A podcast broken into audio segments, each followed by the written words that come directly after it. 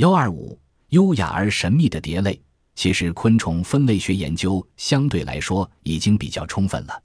就拿两种蝴蝶来说，除了外形极其相似的近缘种外，一般都有形态上的差别。但差别到多大程度才算是不同的物种？西北农业大学昆虫研究所昆虫学家花宝珍说：“蝴蝶是两性生殖的动物，后代的产生要经过基因重组，因此没有哪两只蝴蝶是完全一样的。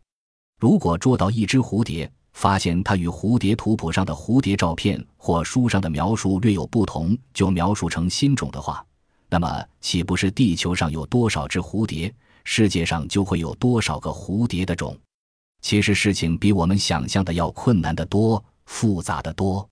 每一个物种都代表着一个生命单位，所以一个物种的正确认定不是一个简单的命名，需要大量的研究工作。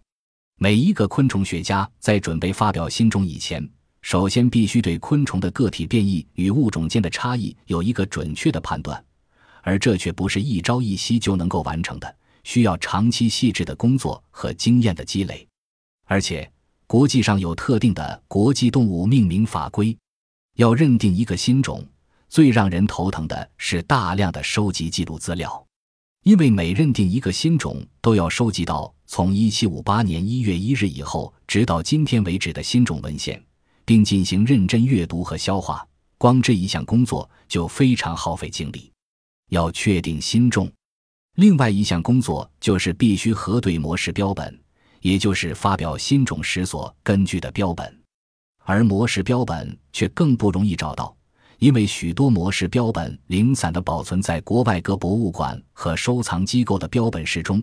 不要说借用的难度了，很多模式标本一般不是从事长期分类研究工作的人员，恐怕连他们保存在哪里都不知道呢。西北农业大学昆虫学家花宝珍说。如果没有掌握必要的文献资料，根本不考虑模式标本而草率的定位新种，就很容易产生同物异名，结果事与愿违，反而闹出笑话。这么说来，普通的昆虫爱好者就不能发现或发表新种和新记录种了吗？